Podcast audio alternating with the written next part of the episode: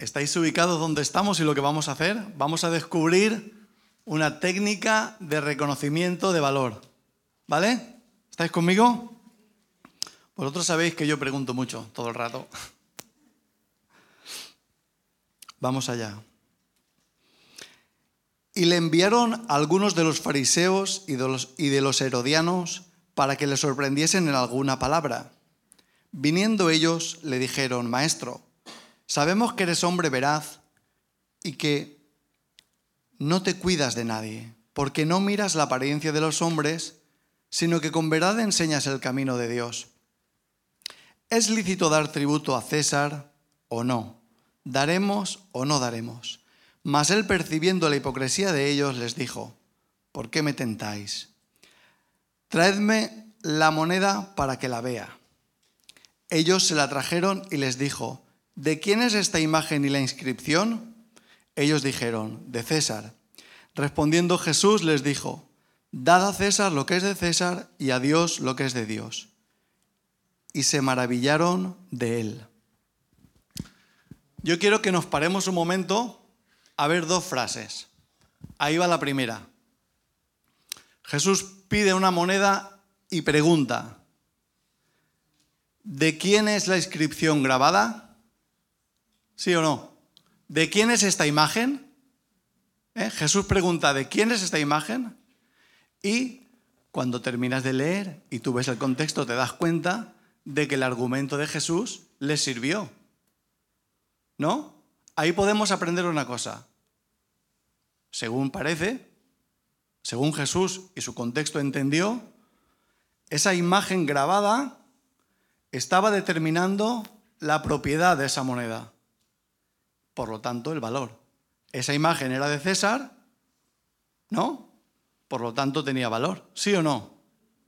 ¿Y qué os parece si concluimos que según Jesús, quedaros con esta frase, la imagen determina el valor? ¿Os parece bien? ¿Sí? La imagen grabada determina el valor. ¿Vale? Bueno, pues hasta aquí todo bien, ya hemos aprendido algo. La imagen determina el valor. Pero vamos a otra frase. Jesús continúa y Jesús les dice, vale, pues si esta imagen es de César, dadle al César lo que es de César y a Dios lo que es de Dios. Pero Jesús se dejó la historia a mitad. Esto no puede ser. Vamos a ver. Está claro que esta imagen es de César. Muy bien. Bueno, a César lo que es de César. Y ahora yo pregunto, bueno, ¿y qué es lo que hay que darle a Dios? ¿Y qué porta la imagen de Dios? ¿No? ¿No os parece que veis que Jesús abrió una puerta? Jesús dejó como un rastro de miguitas de pan. Es como que él abrió un camino para que pensáramos. ¿Creéis que Jesús no había leído Génesis? ¿O sí? Sí lo había leído. ¿Y os acordáis que dice Génesis acerca de la imagen? ¿Qué dice? Que Dios creó al hombre a su imagen. Entonces resulta que de la primera frase hemos aprendido que para Jesús la imagen grabada determina el valor, sí o no.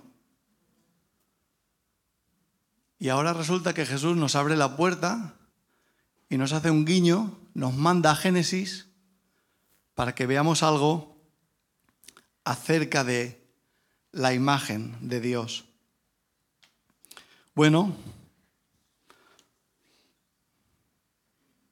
yo os invito entonces que vayamos a Génesis y leamos algo acerca de la imagen. Génesis 1, 26 y 27. No os olvidéis de lo que estamos haciendo. Estamos convirtiéndonos en cazadores de tesoros y estamos intentando reconocer el valor, ¿vale? Y la técnica es encontrar la imagen grabada.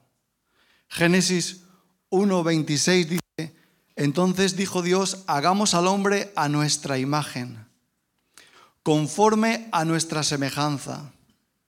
Señoré en los peces del mar, en las aves de los cielos, en las bestias, en toda la tierra y en todo animal que se arrastra sobre la tierra. Y creó Dios al hombre a su imagen.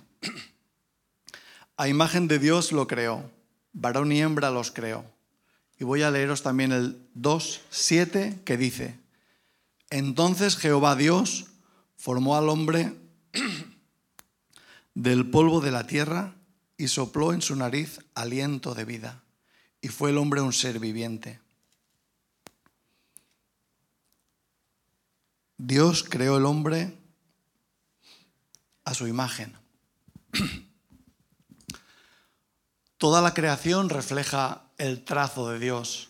Toda la creación porta la imagen de Dios. Toda la creación revela la gloria de Dios, pero alto. El hombre es especial. Al hombre lo creó diferente. No lo vamos a leer porque yo sé que os acordáis. ¿Cómo creó Dios las cosas? Con su voz. Dios le habló a las aguas y dijo, produzcan las aguas. Y las aguas que hicieron, obedecer y produjeron. A lo que Dios le habló es el origen de eso y también marca una dependencia. Quiero decir, Dios le habló a las aguas y las aguas produjeron El origen de los peces son las aguas y también tienen una dependencia. Tienen que vivir ahí, ¿sí o no? ¿Puede vivir un pez fuera del agua? No. ¿Cómo continuó Dios creando? Dios le habló a la tierra y dijo, con su voz, Él habló y dijo, produzca la tierra. ¿Y la tierra qué hizo? Obedecer. Y produjo árboles que tuvieron semilla. Por eso no puede sacar un árbol de la tierra y no puede vivir fuera de ella. ¿Vale? ¿A qué le habló Dios cuando creó al ser humano? Dios se habló a sí mismo y dijo, hagamos al hombre a nuestra imagen y semejanza. ¿Cuál es el origen del hombre? Dios. Por eso, Dios, por eso el hombre tiene dependencia de Dios, no puede vivir lejos de Dios. ¿Puede vivir un pez fuera del agua? No. ¿Puede vivir una planta fuera de la tierra? No. ¿Puede vivir un hombre una mujer, un ser humano, sin estar conectado con Dios? No. Pero quiero que notéis una cosa. En el caso del hombre, Dios no le mandó a nada que produjera. Él quiso él mismo hacer ese proceso. Es como esto que decimos a veces que cuando quieres asegurarte de que algo está bien tienes que hacerlo tú mismo. Dios mismo se involucró Dice 2.7 que Él formó, le dio forma, modeló al hombre de la tierra. Ahí vemos el cariño, vemos la cercanía, vemos que, que Dios se implica, se implica en este proceso, que Dios crea al hombre diferente, porque le va a dar su imagen. Y dice la Biblia que Dios creó al hombre a su imagen y después lo explica y dice, o sea, nos explica un poco qué es la imagen y dice, a semejanza de Dios. O sea que, yo sé que si yo digo, que te, si yo te digo que te pareces a Dios, a lo mejor te va a sonar hasta un poco mal, ¿sí o no? Hasta un poco casi herético. Pero ahí dice la Biblia que te pareces a Dios. Ahí dice la Biblia que Dios te dio su imagen.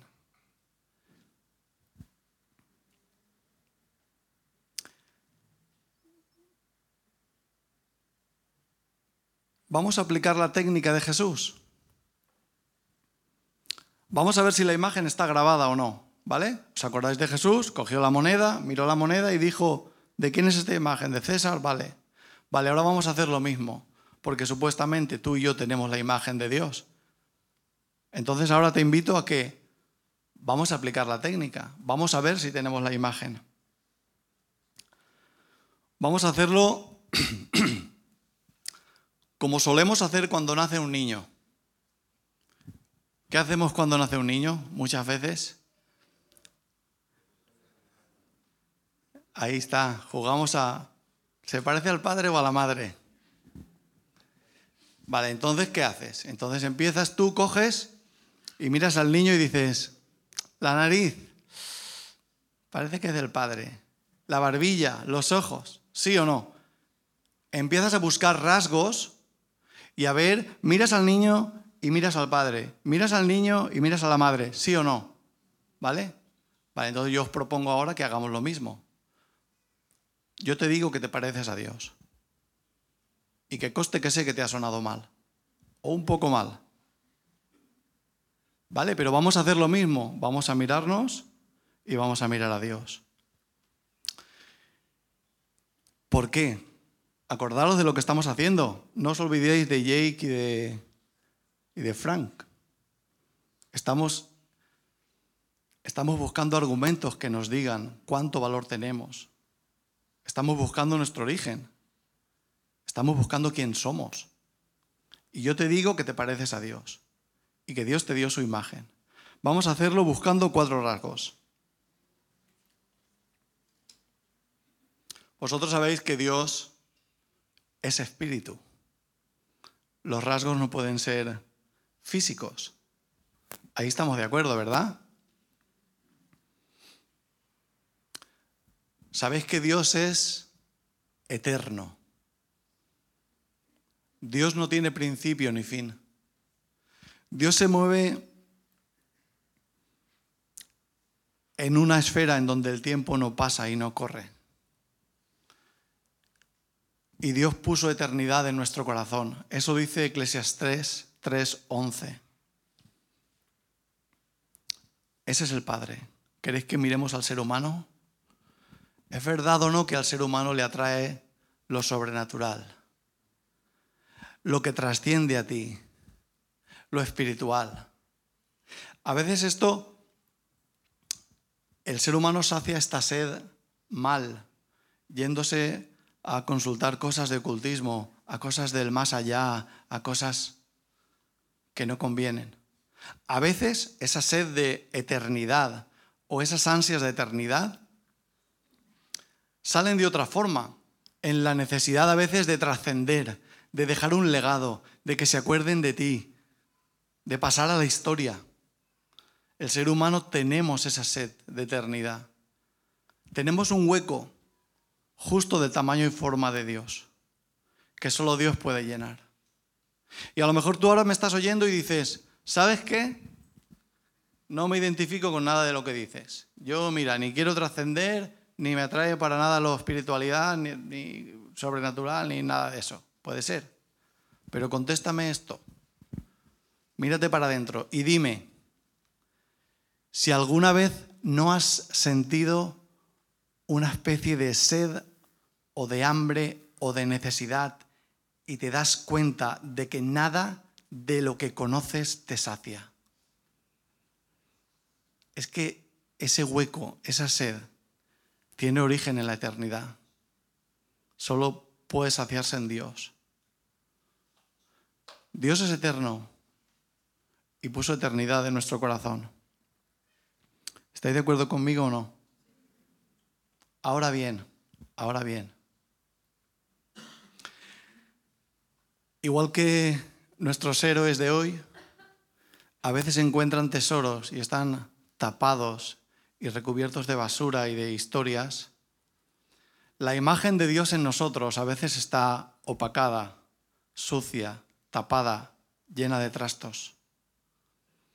Y vivimos en un entorno que nos ayuda a que vivamos o nos, o nos envía a que vivamos el presente, el aquí y ahora, como si no hubiera nada más allá.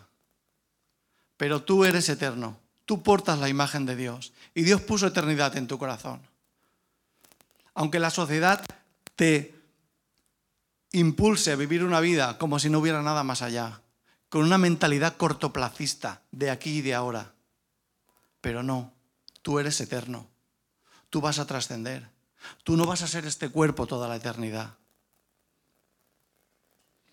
A veces esa eternidad está tapada. ¿Reconoces ese rasgo en ti? Te dejo pensando. ¿Reconoces ese rasgo en ti? Voy a hablarte de otro rasgo de Dios. Vamos a volver a mirar a Dios Y te diré que Dios es justo. Dios es justo. Y Dios puso justicia en ti y en mí. Dios nos dio una conciencia, un juez interno, que nos dice qué está bien y qué está mal. Sí que es verdad que a veces si dejamos de usarlo, parece que ese juez no quiera ejercer. Pero Dios puso una, justicia en el hombre, una conciencia del bien y del mal. Y eso se ve. Me da igual la época, me da igual la cultura. O en alguna cultura está bien robarle a otro lo que es del otro. Y mírate a ti mismo. Cuando haces algo que sabes que está mal, ¿sientes la culpabilidad o no? Entonces, Dios puso justicia en ti. ¿Puedes ver ese rasgo? ¿Puedes ver que estás creado a imagen de Dios? ¿Lo reconoces?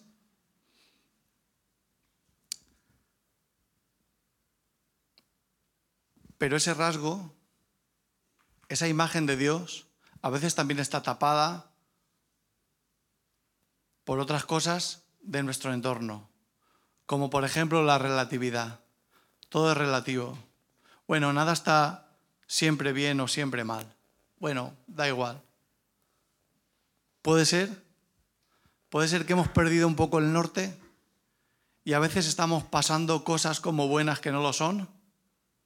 Puede ser que esa justicia que Dios nos dio y que si de verdad le buscamos, Él nos va a alinear y a equilibrar y nos va a decir que está bien y que está mal, pero puede ser que estamos colando con cosas por esa relatividad que nos rodea y que esa justicia esté tapada? ¿Reconoces esto en ti? ¿Ves este rasgo en ti? Estás creado a imagen de Dios. Otra cosa que es Dios, que Dios me ayude ahora. Dios es santo. Y creo que dentro de lo que más es, es santo. Todo lo que es lo es de una forma santa. Dios es tres veces santo. Y que Dios sea santo no significa solo que Dios es puro y perfecto. Dios es santo significa que Dios está apartado. Por eso es puro y perfecto. Porque es otra cosa. Algunos lo han llamado el totalmente otro. Es como que Dios está fuera de esto. Cuando, cuando empieza Génesis, en el original hay siete palabras que dicen que en el principio creó Dios los cielos y la tierra. En el principio, tiempo, los cielos, espacio, la tierra, materia. Tiempo, espacio y materia. Dios está fuera de eso. Dios está fuera de eso. Eso lo creó Él. El tiempo, espacio y la materia. Él es santo. Él es otra cosa. Él, no hay nada que tú y yo conozcamos que en lo que nos podamos referenciar para explicar que Dios es santo. Dios no es como algo que tú conozcas pero mejor o más grande. No. No, Dios es santo. Y esto, si tiene que ser resumido en una palabra,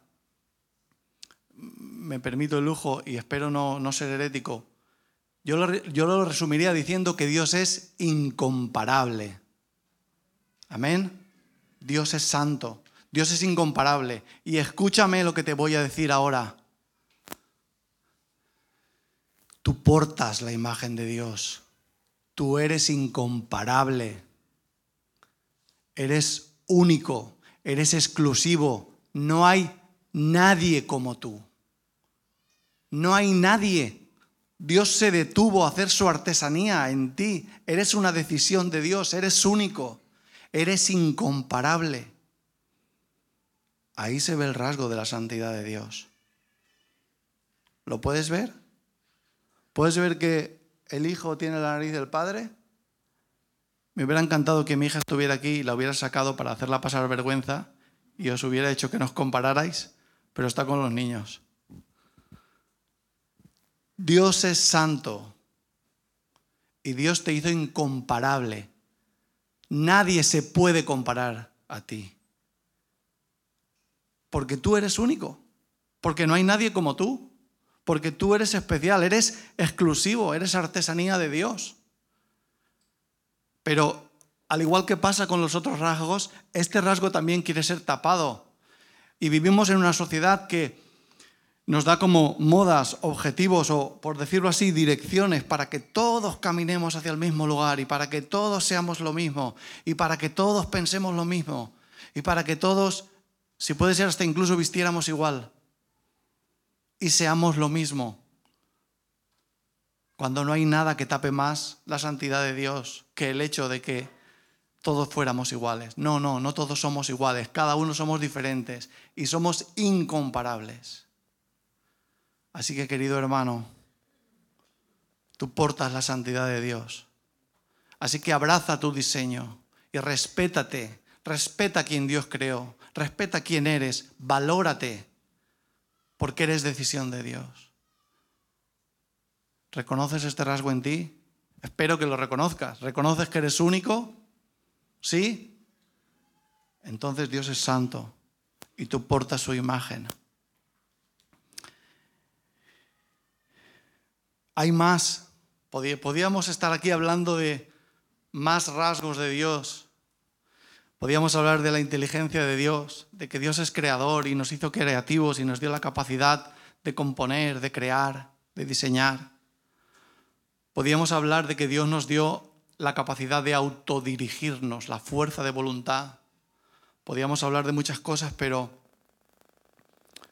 yo quería hablar solo de cuatro y ahora quiero hablaros de una que para mí es súper especial conocer.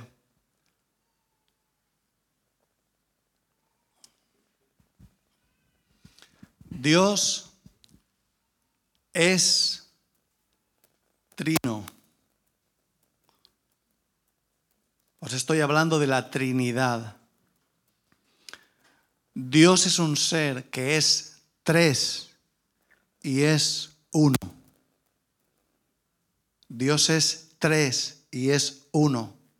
Dentro de Él, dentro de lo que Él es, hay sociedad. Dios es un ser en el que hay sociedad dentro de Él. Dios es trino. Y Dios te creó con una gran necesidad de estar conectado.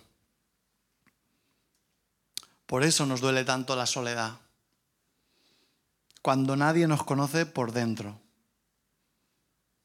Necesitamos relaciones profundas. Precisamente porque estamos creados a imagen de Dios, necesitamos relaciones profundas de intimidad, en donde de verdad se nos conozca, en donde de verdad podamos ser quien somos. Y Dios, que es trino, en el que hay sociedad, Dios sabe tanto cómo nos ha creado y sabe tanto la necesidad que tenemos que Dios instituyó dos organizaciones para que esto se diera. Las únicas dos, y, las inventó Él, ¿eh? no las hemos inventado nosotros. Dios diseñó la familia, el matrimonio, mejor dicho, y la iglesia las plataformas en donde se debe dar esas relaciones de intimidad profundas. No hablo de las relaciones estoy contigo porque me sienta bien o me lo paso bien. Hablo de las relaciones profundas en donde de verdad puedes ser quien eres. Relaciones espirituales.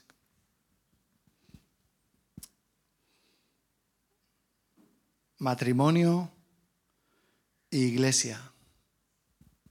Voy a hablaros un poquito de cada una de ellas, solo un poquito, para que veáis que nacen de la misma rama de la Trinidad. Son dos extensiones de lo mismo. ¿Un matrimonio qué es? Un hombre, una mujer y Dios. Tres en uno. ¿Os acordáis de ese texto que dice cordón de tres, ah, refiriéndose a matrimonio, dice cordón de tres dobleces no se rompe fácilmente. Bueno, y habla de matrimonio y dice tres. ¿Quién son los tres? Claro, el hombre, la mujer y el Señor, los tres. Fundidos en un solo ser, igual que la Trinidad. El matrimonio es tipo de la Trinidad, el matrimonio apunta a la Trinidad, el matrimonio fue pensado para dar gloria a Dios, el matrimonio fue la idea de Dios en donde Él quiso que ese rasgo se viera. Dios es tres en uno y quiso que eso se viera en la tierra y que le glorificáramos manifestando lo que Él es en el matrimonio. Tres en uno. Y fijaros que la Biblia da las mismas instrucciones para matrimonio a veces que para iglesia.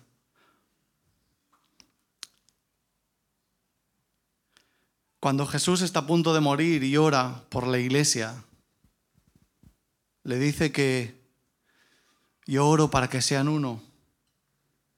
Y dice, esto es Juan 17, yo en ellos y tú en mí.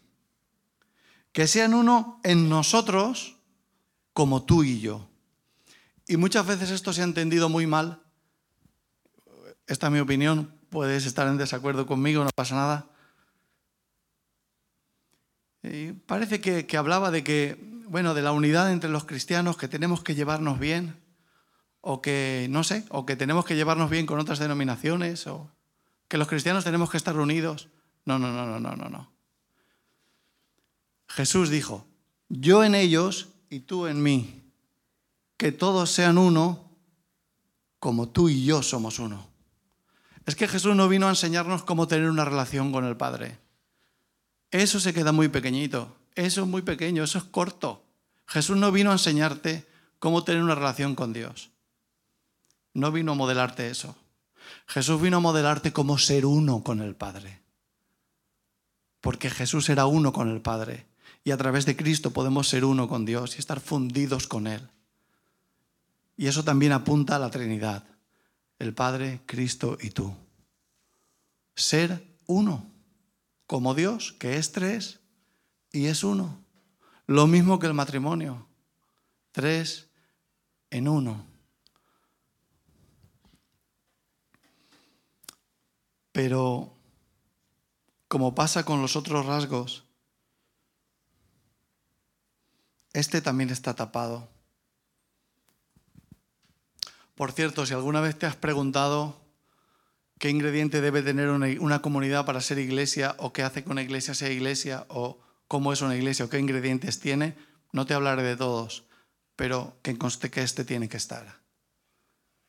Tiene que haber relaciones profundas de intimidad, en donde tú puedas vivir a corazón abierto y ser quien eres, ser escuchado, animado, respetado, ayudado, impulsado, corregido. Relaciones de ese nivel. Eso es iglesia.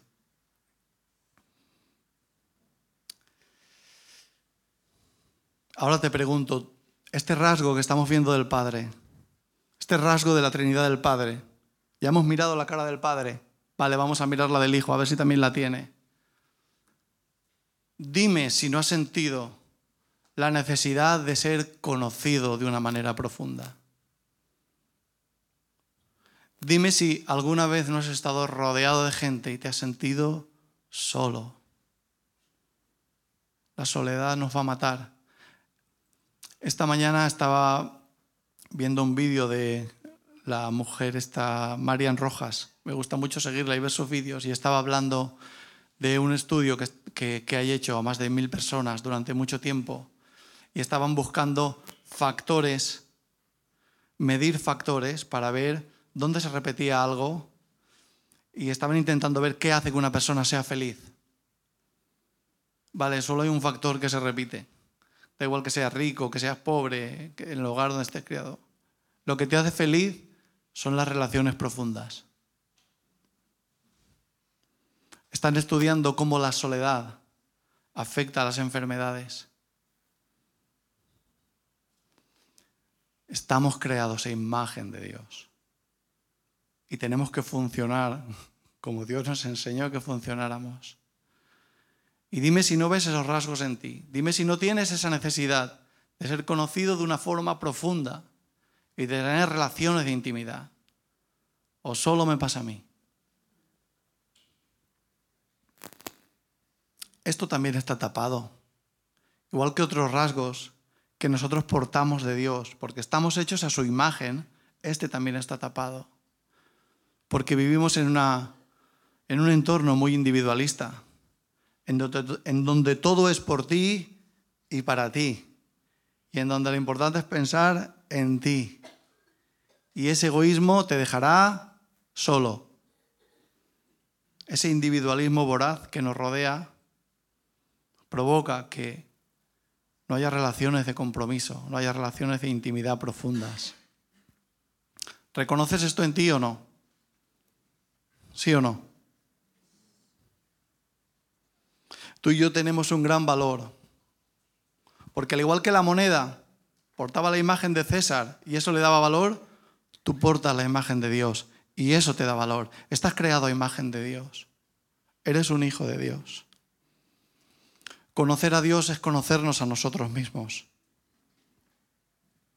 Y nuestro entorno pretende organizar nuestra vida de forma que se borre la imagen de Dios. La eternidad es borrada por el vivir para el aquí y para el ahora. La justicia por el hecho de que todo es relativo. La santidad es borrada intentando que todos seamos iguales. La Trinidad por el individualismo.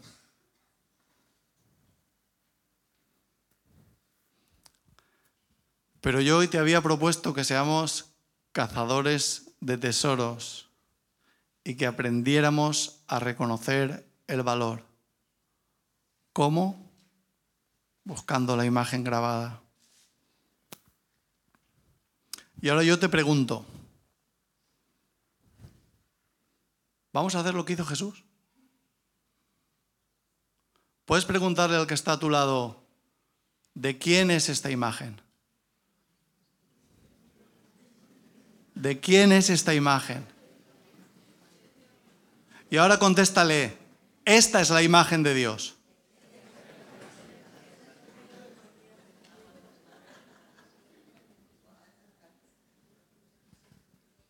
Ahora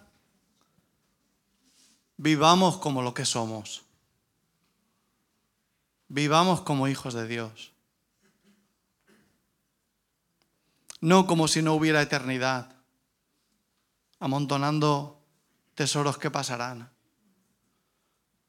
No como si todo fuera relativo.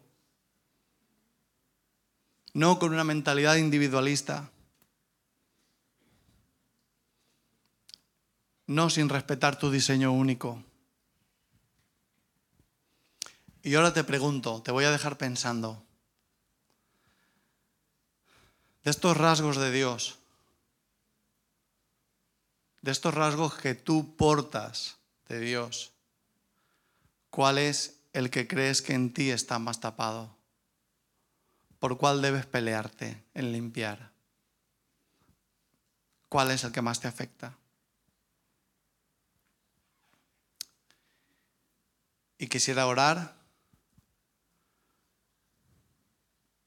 porque podemos ser una luz para nuestra comunidad y para el mundo simplemente viviendo como lo que somos.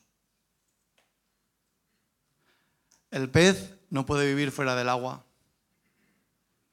El árbol no puede vivir fuera de la tierra. Tú y yo no podemos vivir lejos de Dios, porque portamos la imagen de Dios. Dios se habló a sí mismo y se miró a sí mismo y creó a alguien que se le parecía.